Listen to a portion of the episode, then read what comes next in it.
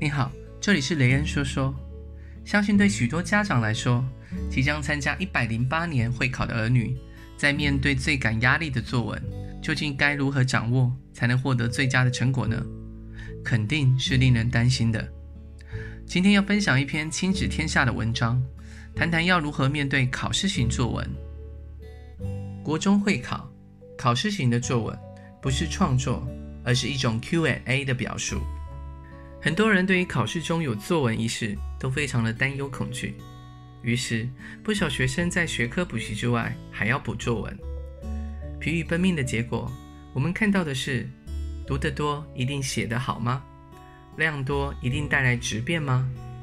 过度练习后产生了千篇一律的现象，作文里一定会出现亲人死亡或分离的悲剧。这些不正常的现象扼杀了书写的意义跟本质。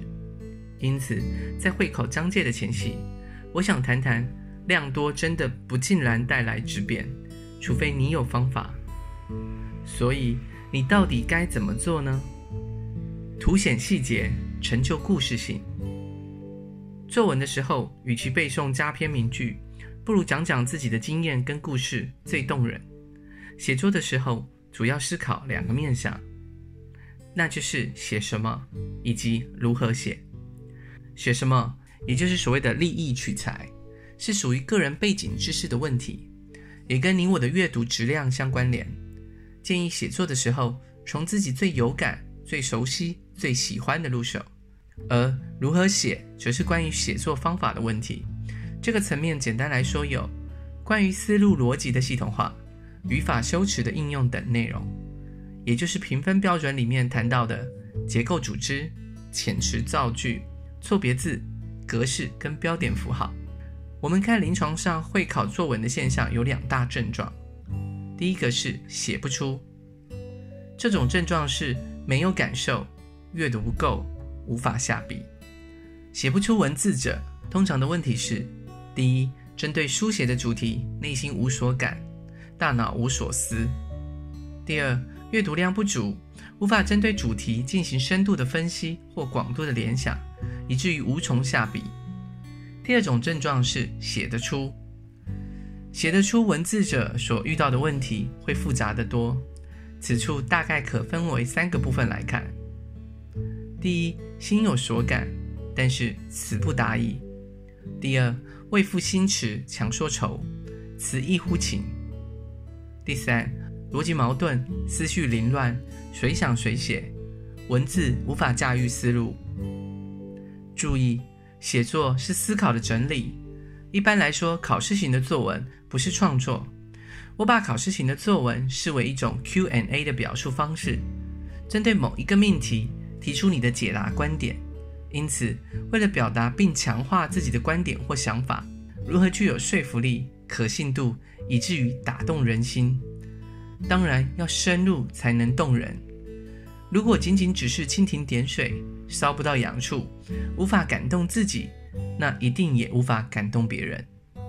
因此，我建议，与其写的题材广而表面，不如写的范围小而深度，凸显细节，才能成就故事性。书写是透过视觉来接受，需要审美。此外，口语化是现在最严重的书写现象之一，嘴巴说的完全写在文字上。让文字没有审美的意味跟想象力。其实，语言文字的呈现可以大略分成两类：口头语跟书面语。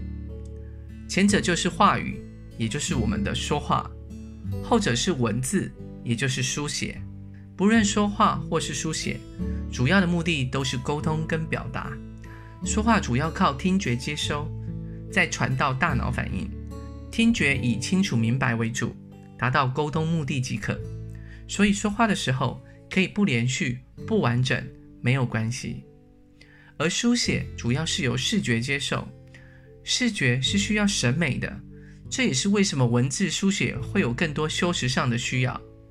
所以修辞不是洪水猛兽啊。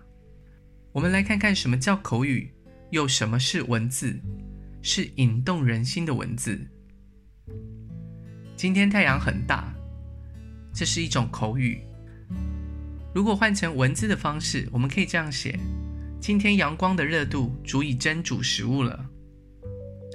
今晚星星很多，这是口语。化作文字，我们可以这样写：今晚的夜空，星星堆满天，或者是今晚的夜空，星辰抢了月亮的光。如果能够掌握写细节、表真诚、视觉审美，你就可以召唤情感跟共鸣了。而一篇有感、有温度的文章就这样开始了。